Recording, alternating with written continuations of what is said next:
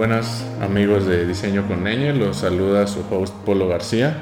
El día de hoy no nos pudo acompañar nuestro co-host Omar, pero aquí tenemos el día de hoy un invitado muy especial, una persona a la que le tengo mucho cariño y que es uno de los amigos de internet que he hecho y que han sido como, digamos, de las amistades de internet que más, más felices me hacen y se los presento. Se llama Ale Vicio. ¿Cómo estás, Ale?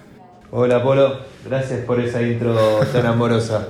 Esto, aparte de ser amigos de internet, también nos hemos visto en vivo y en directo, así que mitad y mitad. ¿Cómo te encuentras, Ale? Bien, bueno, bien, eh, la verdad que me encuentro muy bien, eh, muy contento por algunos de los nuevos proyectos que estamos haciendo en Aerolab y nada, esto, empezando un poco acá el año a, a fondo. Pues para nuestros escuchas esta es una nueva serie. Ale, tú eres el primer invitado de esta serie donde vamos a contar a través de nuestro podcast la, pues la historia y la vida de un poco de estos diseñadores latinoamericanos que de alguna u otra forma son un estándar o un ejemplo para la industria. Y pues estoy más que feliz que tú seas el primero. Y pues, ¿qué te parece si empezamos contándonos un poco sobre ti. ¿Quién es Ale Vicio para quienes no te conocen? Eh, bueno, yo soy Alejandro Vicio, eh, soy diseñador gráfico, eh, tengo un emprendimiento que es una agencia que se llama Aerolab. hoy en día soy el CEO de Aerolab, antiguamente era el director de diseño. Y bueno, me encuentro ya hace 8 años creando todo este sueño con mucha gente y juntándome con mucha gente talentosa, pero bueno, nada, la verdad es que si me tengo que escribir de alguna forma es apasionado por el diseño, apasionado por lo que hago y la verdad es que con muchas ganas de trabajar en equipo y, buscar nuevos desafíos. Me, bueno, para los escuchas también, la primera vez que yo escuché Aerolab fue, harán ya como dos años, y creo que algo que me llamó mucho de ellos y de, pues aquí de Ale es que tenían iniciativas que iban más allá de solamente pues generar su trabajo, ¿no? Porque al final el trabajo en una agencia pues se podría decir que se podría limitar solamente a trabajar para sus clientes, pero me llamó mucho como todos estos proyectos de Academy, de generar como esta cultura de diseño, de, de pues sí, de esparcir la educación más allá de ellos y eh, pues sí, todas estas iniciativas, no sé, ¿cómo nació todo esto, Ale? ¿Cómo? Eh, bueno, ¿cómo nació todo esto? Eh, y todas estas iniciativas, tengo que volver mucho para atrás, cuando mis papás me regalaron la película en su momento VHS de Toy Story, que la vi unas cuantas veces, y ahí empezó un poco mi pasión por el diseño. Eh, volviendo y acelerando para no aburrirlos esto con toda mi historia de, infancia, em, yo empecé a estudiar diseño porque realmente me, encontraba en un lugar donde a mí me gustaba mucho lo que era visual, eh, me gustaba dibujar, me daba maña con mucho eso. Y también era como tenía todo mi costado nerd de videojuegos, que usaba mucho la computadora y todo eso. Entonces em, arranqué un poco a estudiar diseño gráfico porque me gustaba, eh, porque pensaba que me gustaba en realidad al principio. Y mm, a medida que fui estudiando diseño, fui a la facultad, después hice una licenciatura, creo que un poco me fue llevando a, descubrir realmente lo que me apasiona el diseño. Y mm, después de probar por un montón de trabajos, pasar por eh, distintas agencias, eh, dedicarme un tiempo a la publicidad, siempre desde el punto de vista digital, eh, yo hacía muchos sitios en Flash en su vieja época. Me encontré en una especie de crisis a los 24 años, eh, después de haber laburado en varios lugares y todo, pensando un poco cuál era mi futuro como diseñador gráfico. O sea, hacía muchas páginas web, hacía muchos sitios en Flash y mm, había estudiado lo que me gustaba todo, pero no terminaba de entender qué es lo que quería hacer con el diseño. Y ahí un poco dije, estoy en Argentina, un lugar donde eh, hay poca oportunidad para conseguir buen trabajo de diseño. Em, admiraba mucho a las agencias que había afuera, admiraba mucho a muchos, eh, muchas empresas que veía como ejemplo y cómo tomaban el diseño y nada, un poco en ese momento de esa crisis de los 24, eh, yo hacía muchas campañas publicitarias y en esa crisis eh, tomé la decisión de dejar de hacer diseño descartable, ¿no? Como que un poco a mí lo que me pasaba es que yo trabajaba mucho en campañas publicitarias, eh, lanzábamos muchas cosas, pero eran todas cosas que se iban renovando todo el tiempo. Era siempre un poco de trabajo medio repetitivo de buscar un concepto nuevo y y nada, estar haciendo algo que sabes que al, fin y al cabo después vas a cambiar. Entonces un poco con esa crisis y ese concepto del cambio de las cosas y todo, em, tomé ese concepto de diseño descartable y dije, bueno, ¿por qué eh, el diseño puede ser descartable? Y ahí me puse a pensar un poco en quién es el, usuario, ¿no? O sea, quién es el que mira este diseño y quién, quién es el que, nada, realmente lo usa o lo tiene que usar o lo tiene que entender o lo que tiene que comunicar. Y ahí empezamos con un poco encontrar estas eh, pequeñas startups eh, como clientes. Y ahí es un poco donde agarramos y fijamos y dijimos, em, bueno, si vamos a hacer esto y vamos a buscar los clientes que a nosotros nos gustan, vamos a trabajar con la gente que nosotros queremos, nada, tenemos que empezar a construir una cultura donde sea distinta. O sea, que agarramos y todo lo que nos gusta hacer lo, hagamos. Entonces, por iniciativas muy internas eh, de algunos de los otros socios, esto, en este caso Juani, que vos mencionaste la Aeroacademy, eh, fue una iniciativa de, mirá, no encontramos eh, a lo mejor ninguna facultad, ninguna universidad, ni ningún lugar o curso donde, nada, realmente preparan a una persona para trabajar en un estudio, en un estudio de producto, un estudio de UX UI, y nos propusimos hacer una carrera. Y de ahí surgió algo en Platzi, después surgió algo en Acámica, después hicimos algo más interno para nosotros, eh, donde hacíamos como una especie de pasantía para sumar a nuevos talentos y realmente poder agarrar el talento que tiene la gente a nivel diseño gráfico y traspasarlo a esto digital. Entonces, eh, como que todas nuestras iniciativas siempre fueron como muy internas, de la cultura y de, lo, de todo lo que vamos manejando. Por ejemplo, todos los artículos de Medium empezaron a surgir de ideas internas que teníamos o empezar a decir tipo, che, ¿por qué no compartimos el conocimiento un poco? Ya que a lo mejor en habla hispana no hay tanto. Entonces nos pusimos a escribir, después esto, escribimos algunas cosas en inglés. Y bueno, y un poco así se fue construyendo como muy orgánicamente todo lo que fue con ideas de mucha gente, internas del equipo, eh, y la verdad que proponiendo y tratando de hacerlas todas. Así que un poco así surgió, muy resumido. No, mentira. Eh, vos, vos cortame porque yo puedo llegar a hablar mucho, así que yo te voy a contar. Decime si no te estoy respondiendo la pregunta. No, sí está. Creo que respondiste más allá y está súper bien. Y creo que fue algo que aquella vez que como ese nos conocimos en la vida real en San Francisco, te conté, ¿no? Que ha sido como algo que admiro mucho de ti, como de la empresa, de la agencia en general, es que tienen esta, no tienen esta paranoia que muchas veces, no sé si sea cultura latinoamericana, de no querer compartir cómo se hacen las cosas porque por miedo, pues sí, ¿no? A la competencia o cómo se van a robar tus fórmulas secretas, ¿no? Y eso es algo que creo que me encanta que esté empezando a cambiarse y que estemos empezando a generar más comunidad, comunidad y no solamente a, pues a hacernos pues, egoístas con lo que tenemos y con los conocimientos que tenemos. Porque pues al final creo que como sociedad todos nos vemos beneficiados de compartir y de ir creciendo juntos. Y pues, digo, nada más como pregunta, es como una pregunta curiosa. Cuando empezaste a diseñar toda esta parte era ¿cuál fue el primer software que usaste Photoshop o Corel Draw? Eh, en la facultad, en mi facultad me enseñaban a usar Corel y eh, ¿cómo era el otro? El Quark, el Quark ah. eh, para diseño editorial. Así que esos fueron los dos primeros software que aprendí. Flash, eh, Corel Draw y Quark.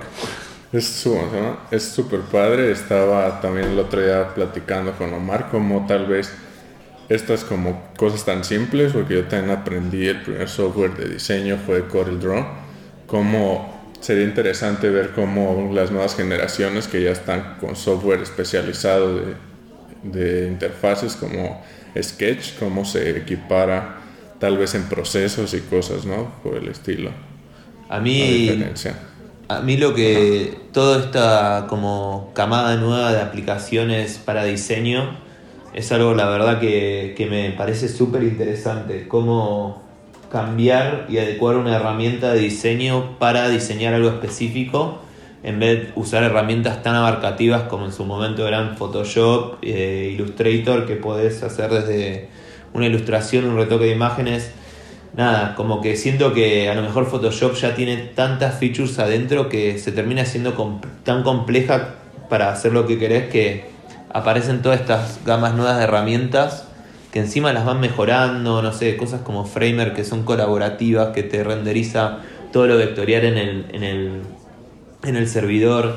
Me parece súper interesante todas las herramientas nuevas que, pasan. Eh, y también me pone muy curioso los diseñadores que, directamente nacen en esta era, que nosotros, eh, va, por lo menos yo puedo decir que pasé por tantas herramientas de diseño y tanto software distinto eh, para probar y terminar quedándonos con Sketch, que ahora es hacer el cambio otra vez y digo, uff, qué gran esfuerzo. Pero bueno, un poco se trata de eso, de encontrar la mejor herramienta siempre. Pues sí, creo que, creo que no ha sido, tenemos el privilegio de, creo que es un momento muy emocionante para ser diseñador y en específico de lo que nosotros hacemos, ¿no? Creo que no, no, no ubico probablemente de mis años de vida como otro momento en el que se haya movido tanto y haya tomado tanto foco hacia el diseño. Y pues siguiendo un poco con estas preguntas, algo que siempre había querido preguntar y también es un dato tal vez curioso, es para los que no ubican a Aerolab, su logotipo tiene un papalote y creo que en Argentina le dicen barrilete ¿Cuál es la...? ¿Hay una historia ahí atrás de eso o es...? Uh, es una larga historia. Eh, la voy a tratar de resumir. Em, nosotros hace ya, creo que Aerolab este año cumple 7 años oficialmente, pero creo que Aerolab arrancó hace 8 años, eh, no oficialmente. Y cuando nos pusimos un poco en la cabeza eh, pensar cuál era el nombre, qué es lo que queríamos hacer, empezamos con un concepto de, uh, esto es muy profundo, empezamos a investigar, tirar palabras, queríamos que sea algo universal, que se entienda en español, que se entienda en inglés, que se entienda en casi cualquier idioma. Y después, bueno, les cuento un poco las cosas que pasaron después que son graciosas. Em, pensamos y tomamos el concepto de esto de eh, bajar ideas a la tierra, ¿no? Queríamos... Eh, agarrar cosas que había en el aire y bajarlas. Entonces nos pusimos a investigar eh, cuál era, eh, no sé, qué cosas había en el espacio para medir, para ver esto. Entonces eh, lo primero que vimos fue nos encontramos con una herramienta de medición de estrellas o no me acuerdo bien que era un telescopio o algo que se llama aerolabio, que es un instrumento para medir estrellas. Después eh, empezamos con este tema de bajarlas, ¿no? Entonces empezamos a pensar en meteorito. Y bueno, eh, hay unos meteoritos que no sé de qué material están hechos que son aerolitos. Y empezamos aerolito. Eh, entonces como quedamos ahí en ese aerolab, aerolito y terminó saliendo aerolab, ¿no? el concepto del barrilete básicamente era nosotros ayudamos un poco a armar el barrilete y lo lanzamos, ¿no? Entonces el primer logo de Aerolab, que esto era eh, la palabra y se lo estaba llevando un barrilete, como que nosotros queríamos eh, bajar las ideas a la tierra y volver a lanzarlas. Y ese era un poco todo el concepto, ¿no? Eh, mucho research, mucho brainstorming para ponerle un nombre a una agencia que no sabíamos si íbamos a, a seguir vivos en dos meses. Pero la verdad es que, bueno, salió lindo y fuimos ajustando la marca y bueno, y hoy nos quedamos, seguimos con el, barrilete, que es un poco lo que nos representa, y el naranja. Eh, así que, bueno, estamos así. Sí, pues creo que tal vez ahí diría yo que está la magia de Aerolab en ese, o sea, en eso que acabas de comentar, como que no, no iban a saber si iba a superar los dos meses de vida, pero como toda esta pasión y todo este como empuje que le imprimen, ¿no? Las cosas que se van a hacer y que se hagan bien, no nada más pues hacerlas por hacerlas, ¿no? Exactamente. Eh, ese fue un poco... Eh, siempre nos preguntaban cuando habíamos empezado y después de dos o tres años de vida nos habían preguntado en un par de veces cuál era nuestro modelo de negocios. Y la verdad que nosotros respondíamos de una manera muy naif, pero nada, era un poco lo que John Lasseter había dicho que era el modelo de negocio de Pixar. Entonces el, yo siempre contestaba, el modelo de negocios nuestro es la calidad. Y siempre tratamos de hacer cosas que tengan cabeza, que estén trabajadas y que realmente demuestren un poco de calidad. Entonces, para eso pensamos en todo. Pues sí, creo que, o sea, lo digo no porque estés aquí invitado, o sea, lo digo de verdad de corazón, que creo que es una de las agencias que siempre que sale como a la conversación, que no hay agencias latinoamericanas haciendo cosas de calidad, siempre es una de las agencias que comparto, es Aerolab, y que creo que, pues que estaría padre como que toda la gente, todos nuestros escuchas, se adentraran un poco a, a lo que es Aerolab y conocieran pues todo esto, ¿no? Porque creo que también tienen muchísimo que ofrecer de la parte de todo esto que comparten, que pueden leer los artículos en Medium. Me acuerdo mucho de un artículo que tenían de lenguaje natural que había escrito Sof, que estaba con ustedes. Ese fue uno de esos artículos que me marcaron como diseñador, por así decirlo, ¿no? Cuando estaba empezando. Y pues ya como ya conociendo como un poco más del origen de Aerolab y de todo esto que hay detrás, algo que creo que se nos dificulta mucho como pues como cultura latinoamericana y como todo esto es tal vez la parte del rechazo, ¿no? La parte de decir que no. Y eh, como relacionado a esto, me gustaría preguntarte si alguna vez ha llegado un cliente con ustedes y lo han rechazado porque no ven que hay un alineamiento entre el cliente y lo que ustedes hacen o algo por el estilo. Sí, eh, justamente. Em, bueno, un poco, o sea, volviendo a lo que comentaba antes de la cultura, eh, o sea, y un poco ahora en este nuevo rol que tengo, em, mi rol es eh, un poco saber a quién decirle que no y en qué momentos decir que no. Entonces, lo que trabajamos ahora es, nada, por ejemplo, a veces no hay un match con el cliente porque, por ejemplo, ahora tenemos un caso de que tenemos culturas distintas de trabajo, ¿no? O sea, ellos a lo mejor son de una manera de trabajar eh, mucho más eh, como de high performance y nosotros somos más un equipo de diseño que de vuelta llegamos a todo lo que son los sprints, a todo, pero no somos tan minuciosos en el proceso que hacemos pero tratamos de llegar al mejor resultado siempre.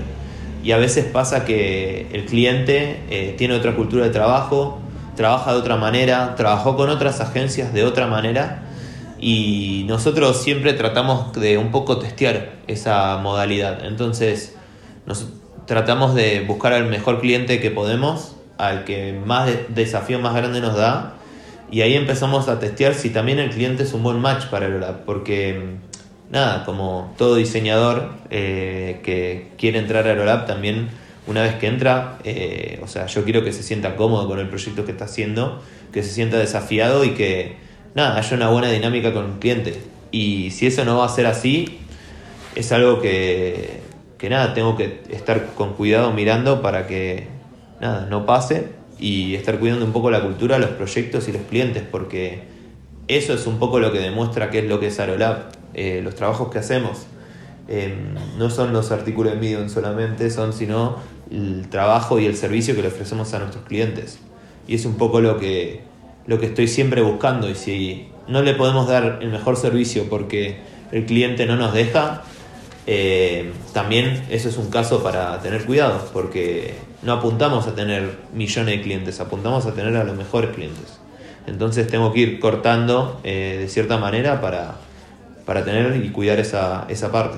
Y en estas ocasiones en las que pues has tenido que hablar con estos clientes, ¿cómo, pues cómo recomendarías o en tu experiencia cómo se hace este acercamiento a esa conversación? ¿no? Porque siempre es un poco complejo todo esto.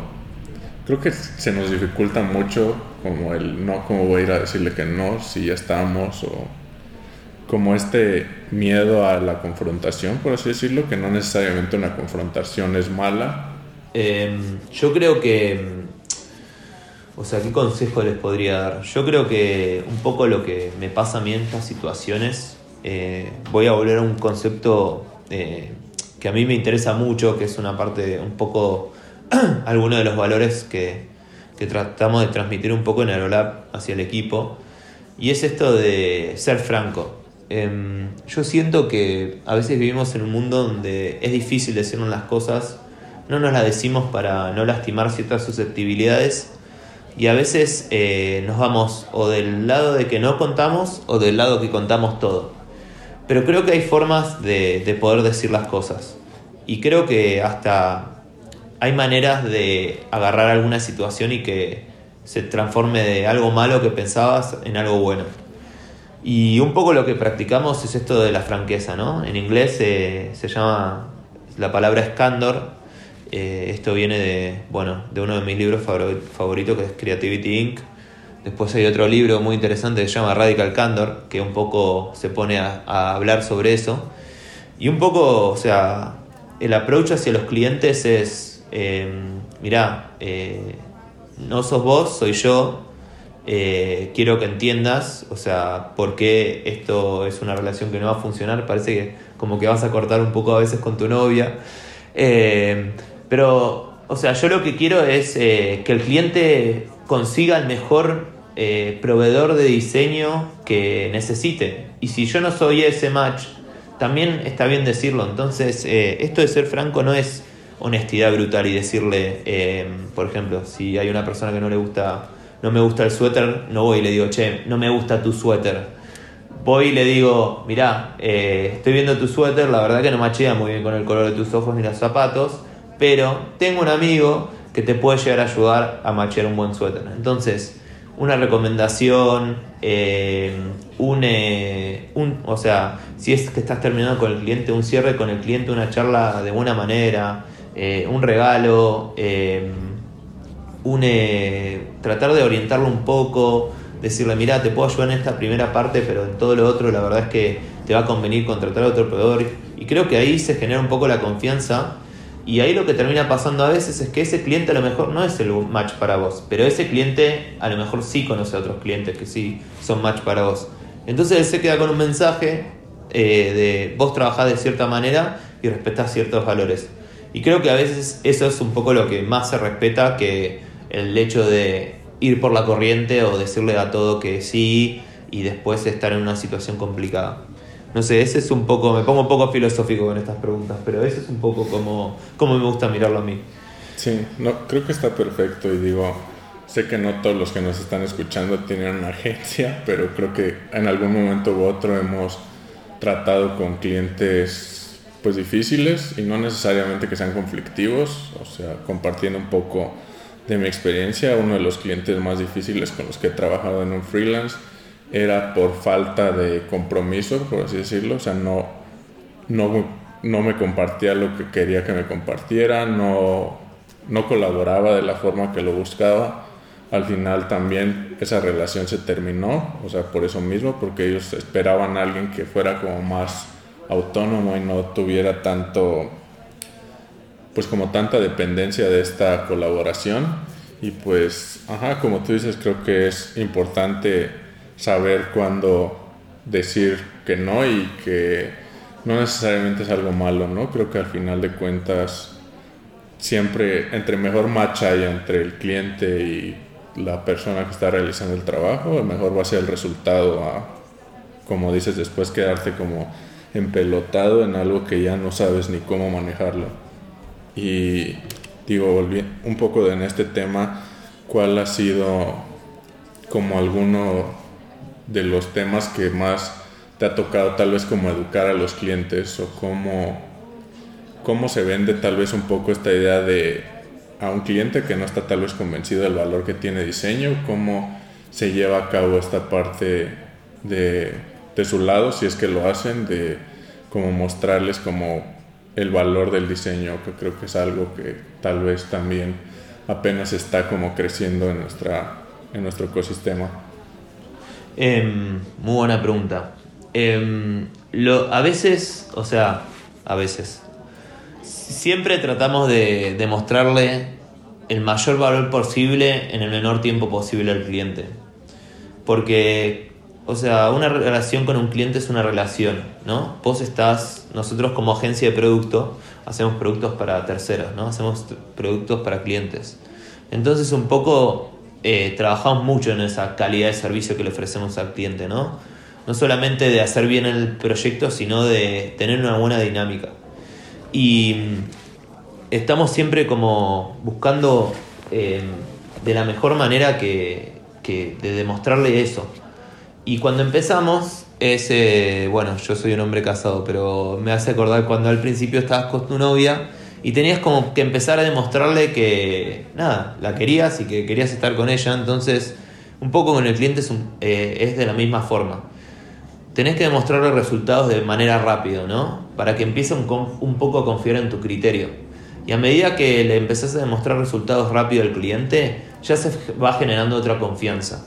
Y cuando se genera esa confianza ya se empiezan a discutir menos cosas y el diseño empieza a ser un poco más objetivo porque el cliente confía más en tu criterio, confía más en los resultados que ya le diste y empieza como a, decir, eh, miren, cualquier cosa pregúntenle a los chicos de Aerolab.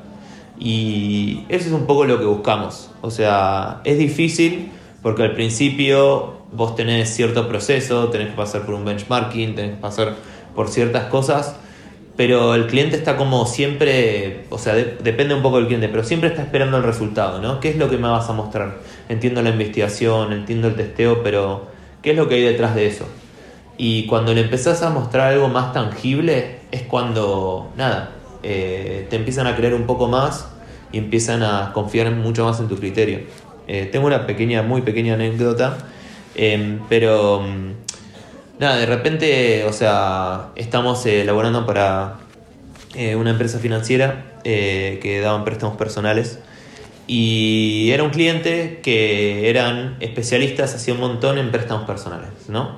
Y mm, no sabían, o sea, cómo transmitir todo ese conocimiento que sabían de préstamos a lo mejor a un público más millennial, ¿no? A un público de una aplicación, crear la aplicación que estamos haciendo. Y ahí lo que pasó es que mm, ellos nos decían, mirá, nosotros tenemos este, este préstamo y damos esta tasa y nos parece que está bien. Y nosotros ahí preguntamos, nuestra primera pregunta fue tipo, hablaron con los usuarios, o sea, esto es lo que quieren los usuarios, esto es lo que creen ustedes que quieren los usuarios. Y bueno, eh, no nos supieron contestar, pero básicamente nos dijeron que les parecía que eh, estaba bien ofrecer préstamos muy grandes a una tasa muy buena, que eso es lo que quería todo el mundo. Entonces nosotros hicimos una mini investigación y nos dimos cuenta que está, o sea, los usuarios querían lo que eran más micropréstamos. No llegaban a fin de mes, entonces necesitaban un préstamo para pagar las cuentas, quieren comprarse una tele, unas zapatillas, no querían montos muy grandes. Y descubrimos eso y orientamos todo lo que fue la UX para, para ese lado. Y ahí es cuando nosotros, o sea, eso lo hicimos bastante rápido ese testeo, la UI y todo, como la primera versión MVP, la sacamos rápido para que el cliente vea que a pesar de todo su conocimiento, él puede dar un mejor préstamo, pero no es lo que los usuarios quieren. Y ahí le cambiamos un poco el modelo de negocios al tipo, ¿no? Entonces él dijo, ok, apunto más a la cantidad, tengo que vender más préstamos. Entonces eh, le cambiamos un poco el preconcepto que tenía y de ese día entonces el tipo confió 100% en nuestro criterio y cualquier cosa que le decíamos decía sí, sí, sí, porque le habíamos incrementado la cantidad de préstamos personales que, le pedían en la aplicación. Entonces, nada, con, esas cosas eh, demostraron tantos resultados como que ya teníamos esos como casos de éxito para contar, que a veces los usamos con otros clientes también. Pues sí, son, son como, siento que esas es como las cosas más bonitas o que mejor se sienten cuando ya se crea como este lazo de, confianza entre las dos partes y se logra, como dices, ¿no? Como mover más rápido las cosas y con menos trabas y con menos, pues sí, ¿no? Como choques, por así decirlo. Y recuerdo ahorita que estabas platicando esto de los clientes, que también otra de las cosas que de mis primeros acercamientos a Aerolab y que ahorita está, supongo, todavía en su medium, era este decálogo de que entregaban a sus clientes y que era como parte del corazón de la de Aerolab. No sé si lo sigan haciendo y si nos puedes contar un poquito de cómo nació eso. Creo que va muy alineado a esto, ¿no? De que probablemente el cliente no está tan educado en cómo funciona un proceso de diseño de producto y qué es lo que va a esperar y cómo y sobre todo esta este tema que acabas de tocar que creo que es muy interesante cómo cómo convencer al cliente que eh, sus clientes o sus usuarios son los que al final mueven su modelo de negocio y son a los que debería estar escuchando exactamente eh, Sí, nosotros, o sea, tenemos ese famoso criterio de calidad. Quedó un poco desactualizado, lo estamos terminando de actualizar ahora. Eh, pero en realidad lo que más trabajamos fue en un poco nuestro handbook. Eh, empezó, o sea, hace muchos años, hace mucho tiempo atrás, eh, cuando teníamos este problema con los clientes, nos llevaban muchos clientes de, o sea, nosotros hoy en día tenemos la suerte de poder elegir un poco los clientes y, y calificarlos y ver si el cliente nos gusta, si es un desafío grande. Y tenemos unos ciertos criterios como para elegir a los clientes, ¿no? Y para poder trabajar con ellos. Em, y ahí es donde, nada, empezó también de manera media naif y de una propuesta interna hace mucho tiempo a decir cuáles son los criterios de calidad de Aerolab, cuáles son los criterios de entrega, cuáles son los procesos, cuáles son las maneras que nos gusta trabajar y deliberar lo mejor que podemos. Y eso es algo que empezó como algo interno, lo hicimos público y no solamente lo leyó la comunidad, sino también lo empezaron a leer ciertos clientes y, y a decir, ok, entiendo ahora eh, por qué Arolab esto trabaja de cierta manera, por qué, por qué le gusta ordenar las cosas de cierta manera.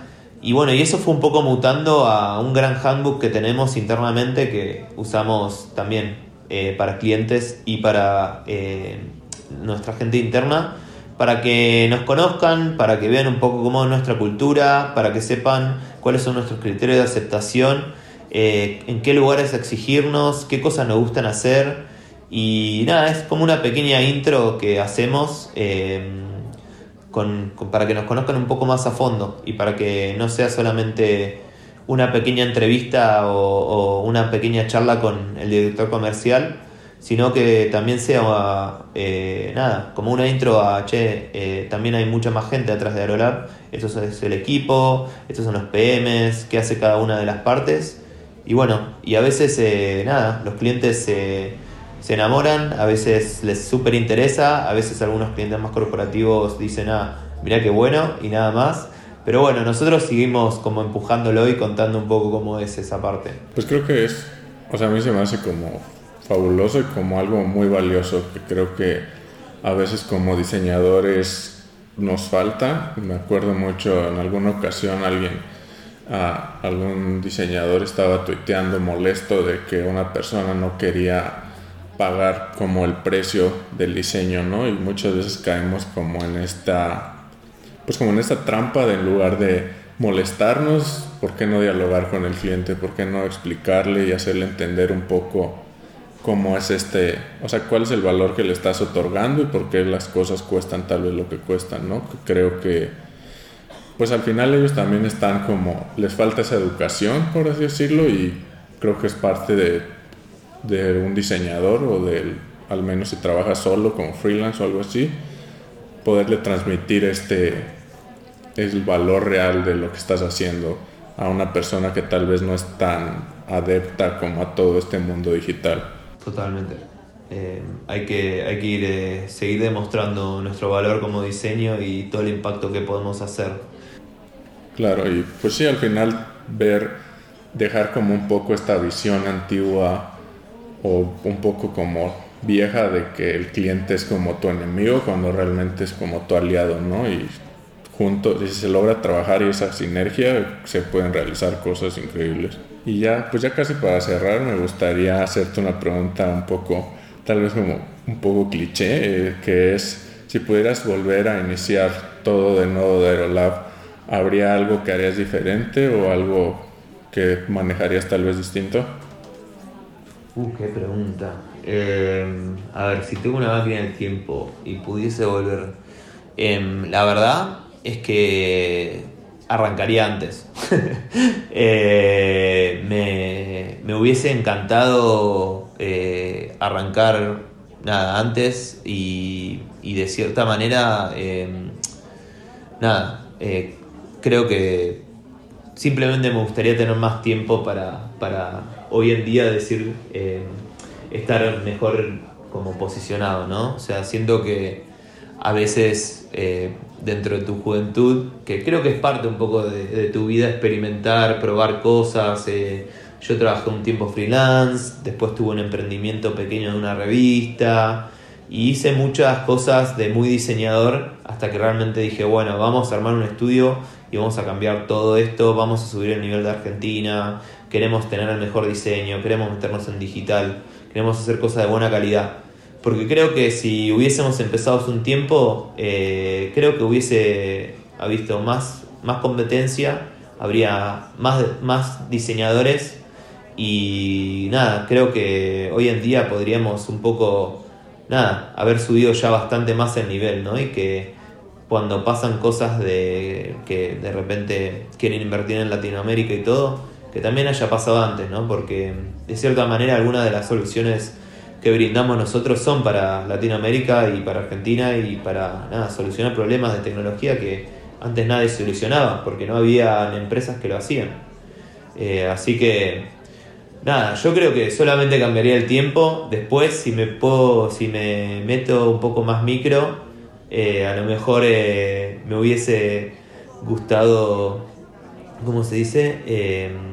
Empezar a hacer proyectos más distintos. Eh, creo que nos especializamos mucho en lo que fue FinTech en un momento y nos quedamos como en ese loop de especialización, que no tiene nada malo, pero creo que está bueno también tener variedad de trabajos y poder testear cosas en distintas industrias.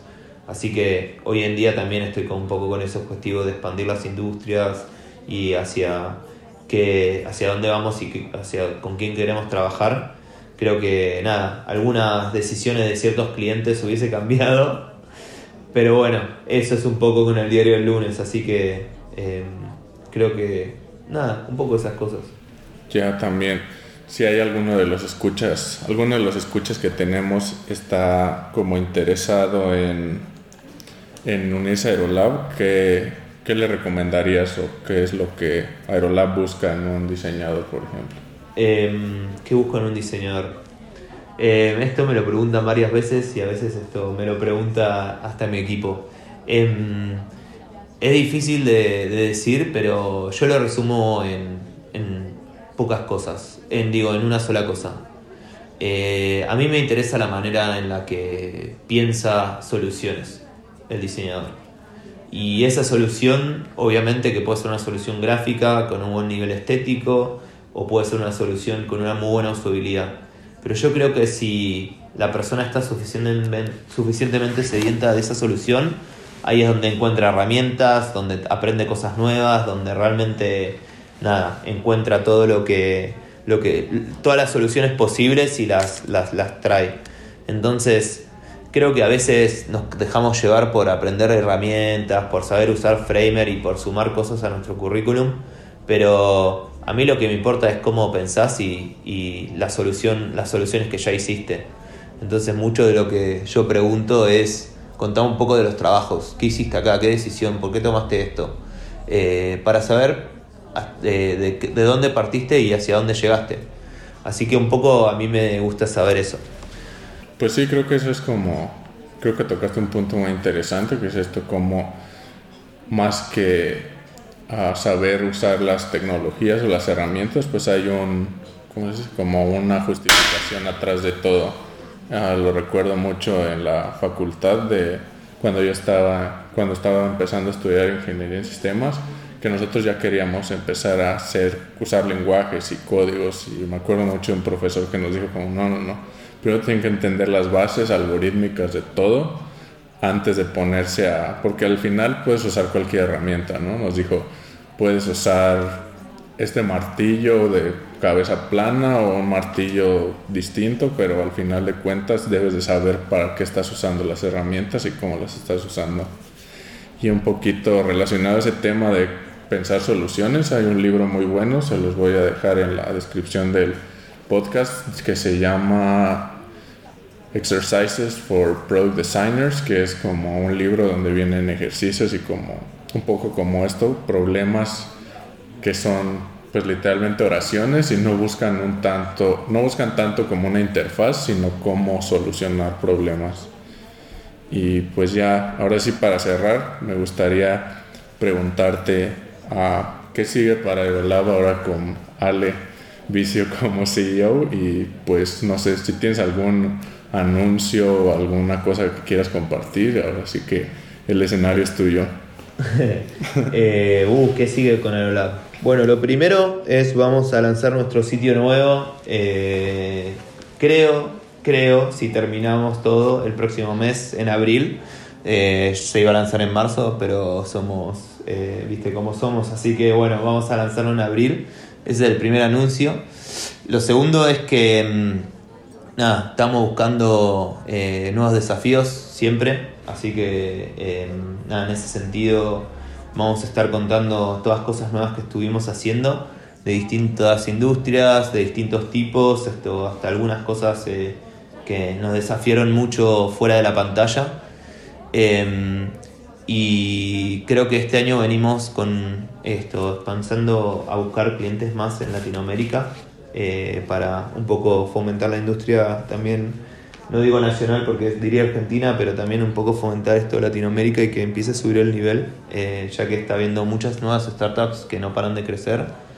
Y mm, lo tercero es, eh, estamos muy interesados en todo lo que tiene que ver con eh, nuevos productos y estamos tratando de empezar a investigar si podemos de alguna forma desarrollar un producto propio. Así que eso mucho más a largo plazo Em, y lo último es esto, algo, tengo, si puedo seguir con un montón de anuncios, porque ahora que soy CEO tengo control de todos.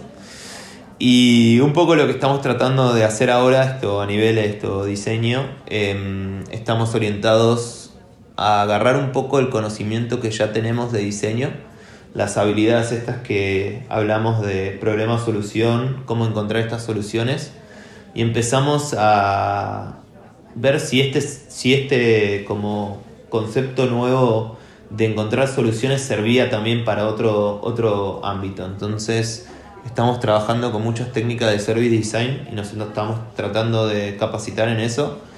Y estamos un poco, como dije antes, tratando de salirnos de la pantalla y ver cómo todo este tema de encontrar insights, de mejorar la experiencia, no solamente se hace con digital, sino se hace con otras cosas. Así que se vienen a lo mejor algunos eh, proyectos más multidisciplinarios donde sumemos a gente de otro rubro y empecemos un poco a practicar esto de service design. Perfecto. ¿Dónde te podemos encontrar en redes? ¿Cómo podemos seguir? Me encuentran siempre en, en, profesionalmente en Twitter. Eh, ahí se, veo muchas cosas de diseño, Aerolab y todo eso. En Instagram también, si me quieren seguir mis fotos. Eh, y bueno, cualquier cosa, eh, escribo en Medium, aunque está un poco abandonado, pero eso también es otro anuncio. Se va un poco a relanzar el Medium este año en algún momento. Y nada, eh, escríbanme si tienen alguna duda, consulta. estoy en San Francisco y en Buenos Aires, así que nada, eso. Yo de mi parte no me queda nada más que agradecerte, Ale. Una plática súper buena, interesante y espero que les ayude a nuestros escuchas a, a mejorar y a pues, saber, ¿no? Creo que siempre hay algo nuevo que aprender. Y ya también nada más para cerrar con anuncios propios, eh, seguimos teniendo las dos invitaciones de Dribble para quien quiera sumarse. Está, pueden contactarnos por el chat de Spectrum. Y pues sí, y creo que el mayor consejo que les puedo dar con respecto a esto es que si conocen a alguien, algún diseñador o alguien que les interese como acercarse, no pierdan nada en escribirle un DM por Twitter, no, no pierdan nada en contestarle un tweet. Y creo que así pueden salir pues relaciones muy interesantes y siempre pues no tener miedo, ¿no? Creo que esa es la lección de este podcast que creo que si no hubiera sido tan intenso, por decirlo como lo fui con Ale, este podcast no estaría grabando. Y pues nada más este, pues nos escuchamos en la siguiente emisión. Les mando un abrazo a todos y esto fue Diseño con ella. Nos vemos. Bye.